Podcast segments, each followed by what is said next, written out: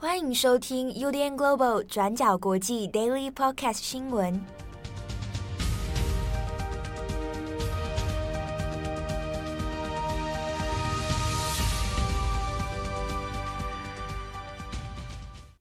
Hello，大家好，欢迎收听 UDN Global 转角国际 Daily Podcast 新闻。我是编辑七号，我是郑红。那今天是六月一号，呃，礼拜二。呃，已经时间已经到六月了，希望大家现在在这个呃比较紧张的状况，还是能保持身体健康。哇，一下子都到六月了，一年已经过了一半。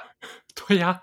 现在现在我自己都过得有点有点混乱，时间感很很混乱的感觉。我相信就是在这段时间，大家应该都过得还蛮蛮自律的啦。就是，嗯，对啊，因为毕竟毕竟一切都还算。还算还算稳定啦，就是虽然说好像每天有很多很多新闻这样子。好，我们今天在这个这一节的 Daily Podcast 里面，我们特别要提到，昨天在中国颁布了一个重大的国家生育政策。对啊，我们首先来看哦，在五月三十一号的时候呢，中国的中央政治局啊，那这个单位其实是中国领导的核心最高核心了。那他宣布了一个非常重大的政策是。开放生育政策，开放三孩，意思就是过去其实中国都有限制生育嘛，哦，那一一路从一胎化到开放二胎，现在已经确定说未来要开放，你可以生到第三胎。那这个政策其实出来之后，引发了中国社会很多的议论哦。那中国官方其实也花了很大的力气来做。政令的宣导，我们这边来讲一下这一个所谓的三孩政策，它的逻辑到底是什么，以及现在中国社会如何对这个政策提出一些反应哦。那我们先来看一下，官方在这个五月三十一号所提出的政策内容呢，其实它没有很多具体的细节，那它主要是针对一个国家政策走向，那它确立是说，将来呢，一对夫妻你可以。去生生育三个子女哦，那他推这样的开放呢，主要是为了应对说现阶段中国的人口已经出现明显的少子化和高龄化的趋势。那为了去挽救这样的人口不平均啊，人口结构的危机呢，希望让全体的这个生育政策哦全面开放，让所有的中国公民都可以生到三胎。好，那这一个政策推出之后，那实际上。它是有搭配一些呃所谓的鼓励啊，好啊，开放三胎，但他也希望是大家真的能够都去多生。但是这个所谓的鼓励政策、鼓励措施里面呢，在官方五月三十一号的这个文宣里面讲的其实非常模糊的，他只有说呃要要鼓励大家生三胎，那未来会有配套的，比如说会完善各种生育休假制度，或者保障女性、保障妇女。在生育之后的一些就业问题，那或者是说在工作或者在这个住房政策上面，能够有一些相应的补贴，或者来解决大家长期以来困扰的托育问题哦。好，但是这些种种的奖励措施，官方都没有说明说，哎，那这些措施要怎么做，什么时候要做啊？做到什么样的地步？现在现阶段大家只知道是。要开放三孩的政策，但是不知道什么时候要上路，你也不会晓得说，哎，有什么这样的奖励措施哦。所以在五月三十一号傍晚开始，官方呢其实透过了像新华社、透过人民日报等等这一些官方媒体呢，都统一释出了一个一系列的这个政策宣导哦。那都会看到，如果你大家这两天到今天早上看中国的娱乐媒体的话，都可以看到一个呃一致的标题，叫做“重磅新闻”。那三孩政策来了，啊，那这些里面的内容其实都是一致的，希望大家能够，呃，开放生之后能够鼓励大家多生。可是呢，从昨天在宣布政策之后，中国的社群舆论上面对这个政策就非常多的冷嘲热讽哦。那这个主要还是在于第一个，呃，对于许多可能是适婚年龄可以做生育人口的一些年龄层来说，这样的开放其实没有办法解决问题。那有不少的中国网友就有提到，哎，你现在说开放三胎，难道大家就会马上生出第三胎，或者马上就跟着接二连三去生小孩吗？显然，他的问题并不在这边，因为像世界上各个国家，大部分的国家其实没有做生育限制的，啊，它是开放你你要生几胎就几胎的，其实大家知道，问题的核心不在于你开放与否，而在于说我到底敢不敢生，我到底想不想生，我的经济条件允不允许。所以大部分的这个中国社群舆论呢，所质疑的在于，官方虽然讲了要做开放政策，但实际上你的鼓励、你的配套，基本上现在是落空的。好，那有了这样的政令宣导，其实会比较像是口号，而没有实际解决问题的能力。我们这边其实昨天这样子看哦，对，也是觉得蛮特别的，因为他一开始的政策命令，就文字意义上其实是开放生三胎。但是在媒体啊，或者是说社群舆论宣传，听起来好像就是呃，包括包括中国网友的解读啦，感觉就是国家鼓励你去生三胎。但这个东西其实呃，刚好也是今年嘛，因为年初的时候其实就一直有在传闻，或者是说分析中国在二零二零年本本来大家以为啦，就二零二零年全年可能会出现呃历史上首度人口负成长，但后来在就是呃。五月份公布的就是人口普查资料里面，哎，还是小幅的上升。尽管上升的就是人口增加幅度大概是历年来最差，但呃，就中国官方认可的国家数字而言，还没有到人口负成长。那这个事情就是鼓励生三胎这个消息传出之后，之所以大家好像会觉得有点震撼，其实。呃，某一个程度上还是因为它这个数字敏感性，因为其实在，呃中国过去嘛，呃，其实有很长一段时间是一胎化政策，那直到近十年来才逐渐开放，甚至五年前开始鼓励生两胎，结果才鼓励没几年，马上又说鼓励生第三胎，开放生第三胎的某一种暗示，其实就是说鼓励大家多生三这个数字，某一个程度上是，反而是有点。有点提醒，或者是说，就是暗示，就是目前的呃人口替代人口增长自然增长率，或者是说呢人口结构替代率，可能确实有一个迫切的问题。那呃，假设好，今年这个政策如果顺利推行，假设好，大家都真的都是啊，国家叫我生狂生，狂生猛生，那这样子的话呢，我第一个可能受到冲击的是，就是明年。就是二零二一年的时候公布的人口普查报告，或许就可以稍微减缓，就是中国人口负成长这个对于就是中国国家政策来讲极为负面的一个呃经济指标。因为你人口开始负成长之后，高龄化等等等，我们刚讲过的所有问题都会不断上升，等于是宣告说中国人口红利已经呃正式终止了嘛。那包括接下来老人年金的问题啦、安养的问题啦，以及就是。呃，这几年其实大家都知道，就是包括呃，制基层制造业以及就是特定地区的缺工问题，都会被无限的放大。那这样的放大，其实就很容易就是冲击到就是维稳的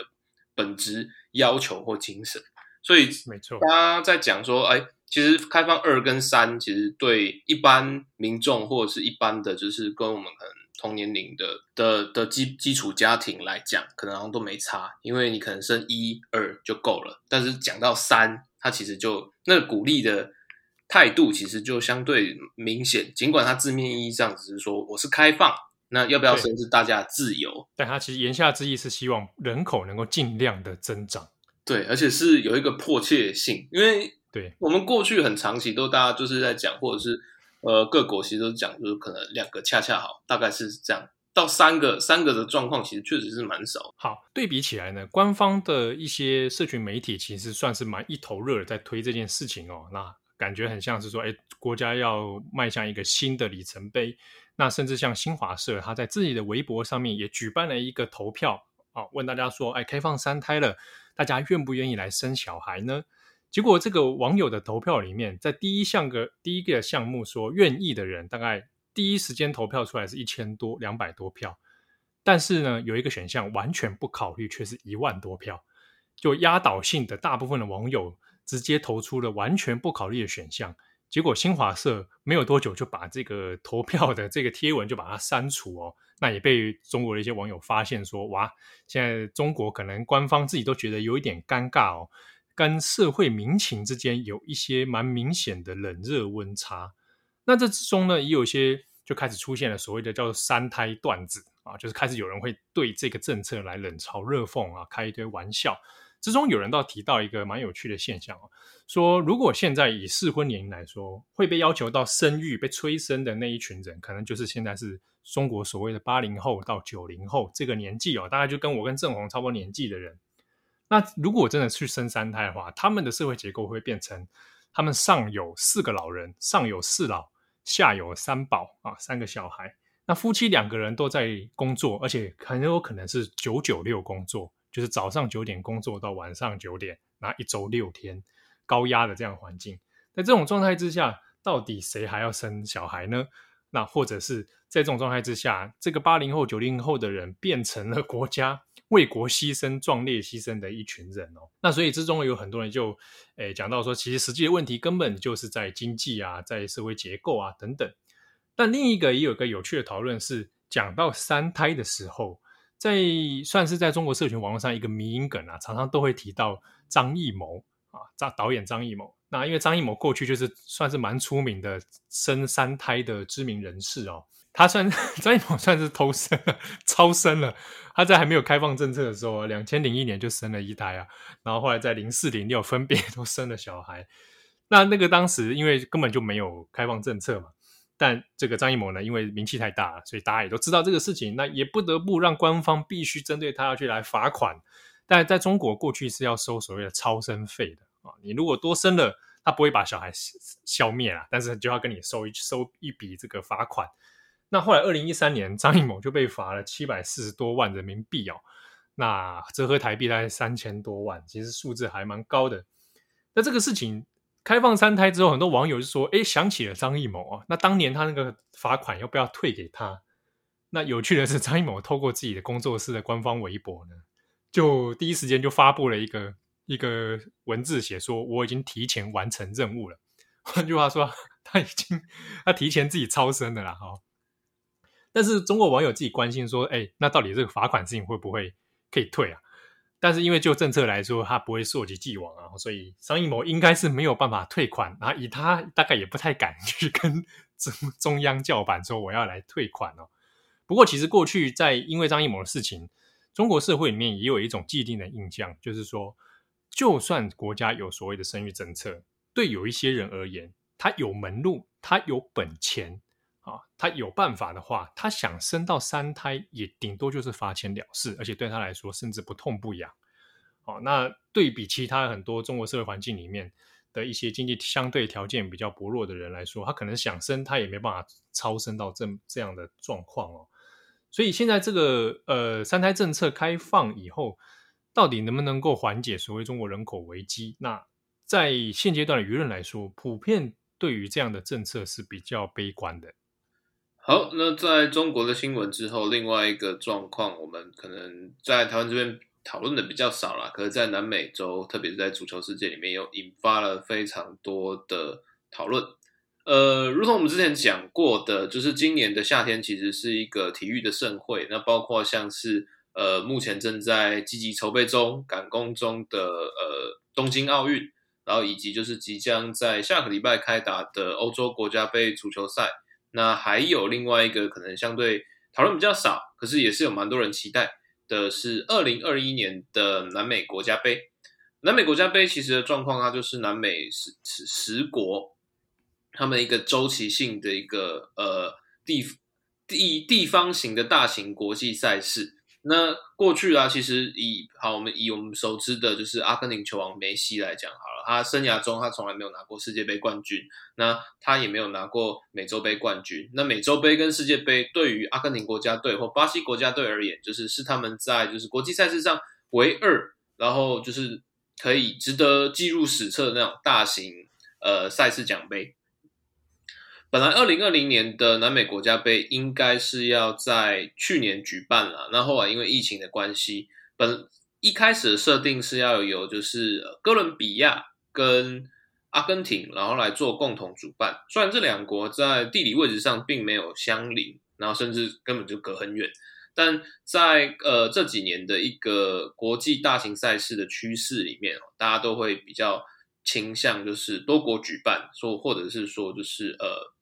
呃，彼不不相连的彼此就是共同举办，像这次的欧洲国家杯，它也是由各个国家就是大家出一个赛赛场，在很多地方，呃，土耳其啦，呃，或者是意大利啦，或者是呃英格兰呐，这样等等等，就是用异地，然后用一种分散的方式来分散，就是大家的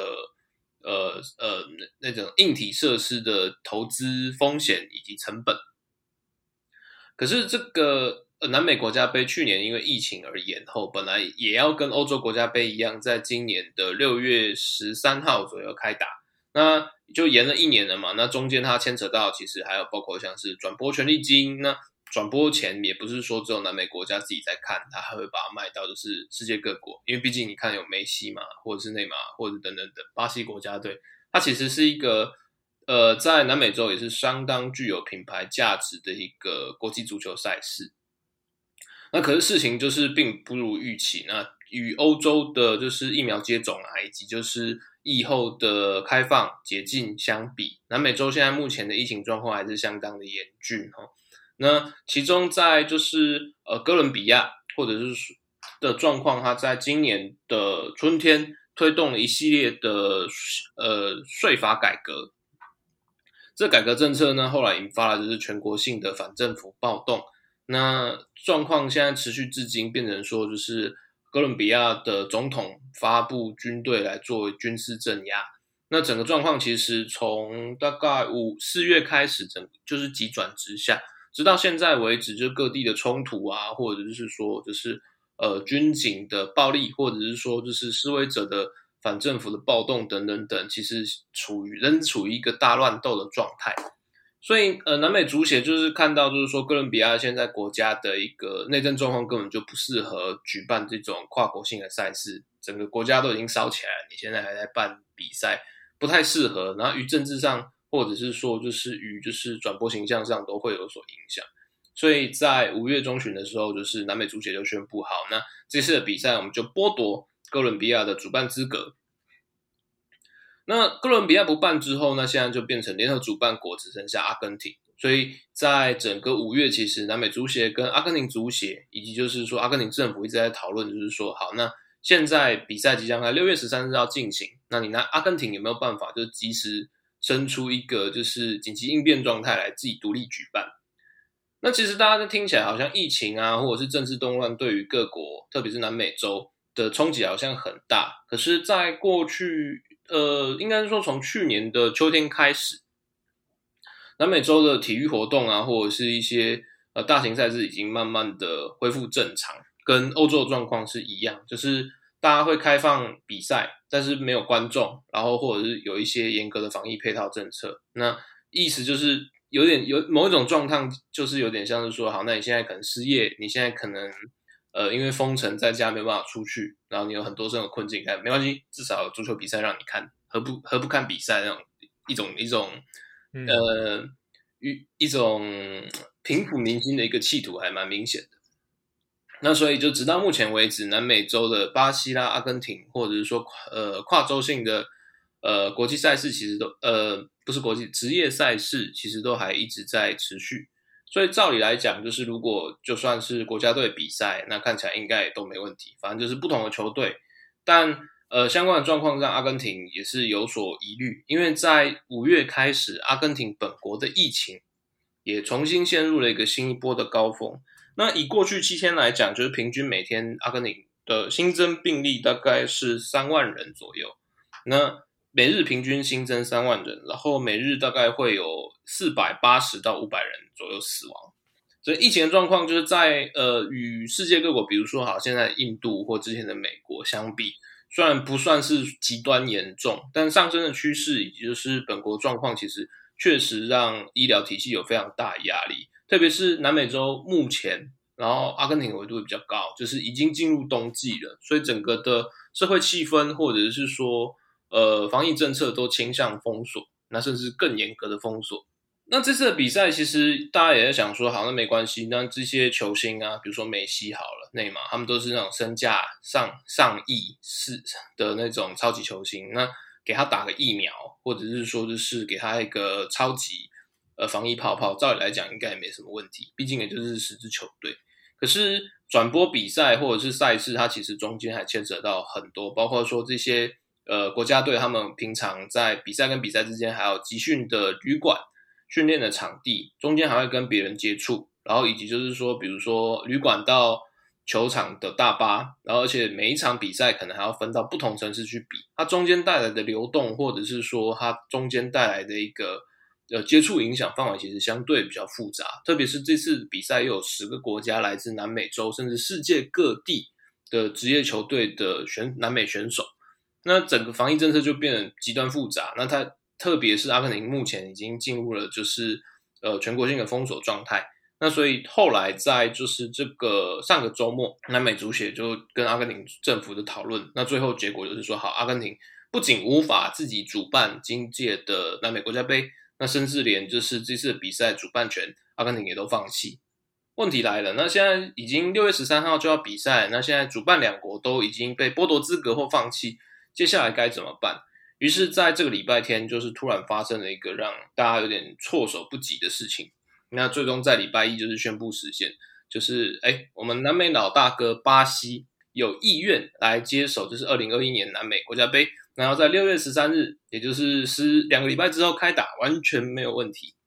对，可是巴西自己的状况也感觉有点自身难保哎。对，所以相关消息出来之后，大家都傻眼。在过去两四八小时之内，Copa America 就是美洲杯这个关键字在南美洲的推特上整个引爆。而且大家状况不是说哇很期待哇终于要比赛，大家期待的状况就是说哇，你巴西到底是发什么发什么疯？这个时候要弄，因为你说有巴西，你说哥伦比亚它有一些政治的冲突，或者是说可能内接近内乱的状态，你巴西也有啊，就是巴西在这个周末才发生的，就是呃百万人上街抗议，就是波索纳罗防疫不力的那种反政府大游行。各种冲突啊，就其实并没有不见，或者是比哥伦比亚少。那你说疫情，就是无论是新增或者死亡病例，是全世界第三招，仅次于印度跟美国，跟阿根廷比好了。就是巴西过去七天来的每日平均死亡人数是一千八百人，这是阿根廷的四倍。然后每日新增的平均新增的病例，过去七天平均值是六万一千人，这也是加阿根廷的两倍。那在这个状况之下，就是无论怎么看，就是巴西的本国状况比阿根廷还有哥伦比亚都差。那你现在到底是有什么样的自我感觉，或者觉得说啊，这个你巴西来开放来接这个十国的南美国家杯是没有问题的？大家就会觉得很莫名其妙。根据巴西环球报后来的一些追查，大家发现事情的问题，那果然还是出在巴西的总统府，也是巴西总统博索纳罗本人身上。那原来状况是这样子，就是南美足协他其实先找了巴西足协来讨论这件事情，巴西足协就直接拨了总统的电话，跟他提了提案，说那阿根巴西来接这个阿根廷跟哥伦比亚烂摊子好不好？那博索纳罗就说好，一口一口答应，就完全没有犹豫，而且还说赞赞。那原因就是在于说，就是整个防疫政策里面，博索纳罗其实是完全倾向就是全面开放。那如果不要全面开放的话，至少要半数开放，他是。那种比较铁杆的那种不防疫政策者，博索纳罗逻辑是说，就是巴西的呃社会状况跟经济状况其实完全没有办法经起就是防疫的这种冲击，国际的市场已经很差了，你本国再用各种就是这种防疫，一来是没有效，二来是就是那其实只是让就是社会上大家更穷，经济整个瘫痪，所以在过去的很长一段时间，他都一直带头出来啊，不要戴口罩啦。不要防疫啦，大家就自由外出啦，等等等。像在去年，就是巴西疫情开始不太妙的时候，博索纳罗他也是支持说啊，你的足球比赛都要进行啊，因为人民的娱乐还是要继续。所以说，甚至说他自己也去看比赛，他觉得说啊，你这个封馆的那种球场里面都没有球迷，很冷清，你至少应该要 可能百分之五十人可以进场，那让这个整个气氛炒起来比较热闹。所以博索纳罗的逻辑大概就是这样，在这个状况之下，他也就是觉得说啊，美洲国家杯如果来巴西进行，那刚好可以就是证明说啊，巴西就算遇到这种事情，那国家运作还是可以一切如常，给大家最好最赞的足球。巴西网友就开始有点有点崩溃了，大家就觉得说啊，你现在就是你整个疫情的状况并没有受到控制，虽然大家现在好像关注点都在印度，可是。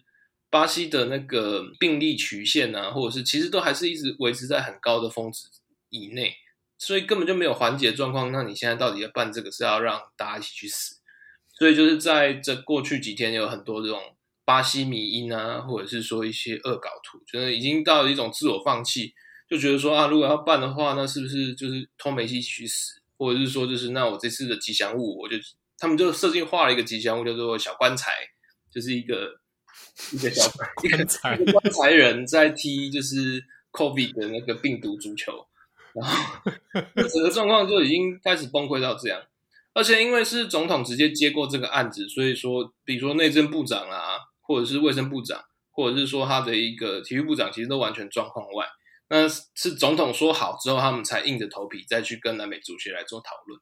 那目前也有还是有一个变数存在可能，因为包括说就是呃，巴西的行政部门还是认为说，就是那你现在要比这个比赛，要在六月十三号开始比，你中间各国的足球队一定要提出一个防疫政策。那甚至说，你所有的选手都应该要接种疫苗之后才可以来。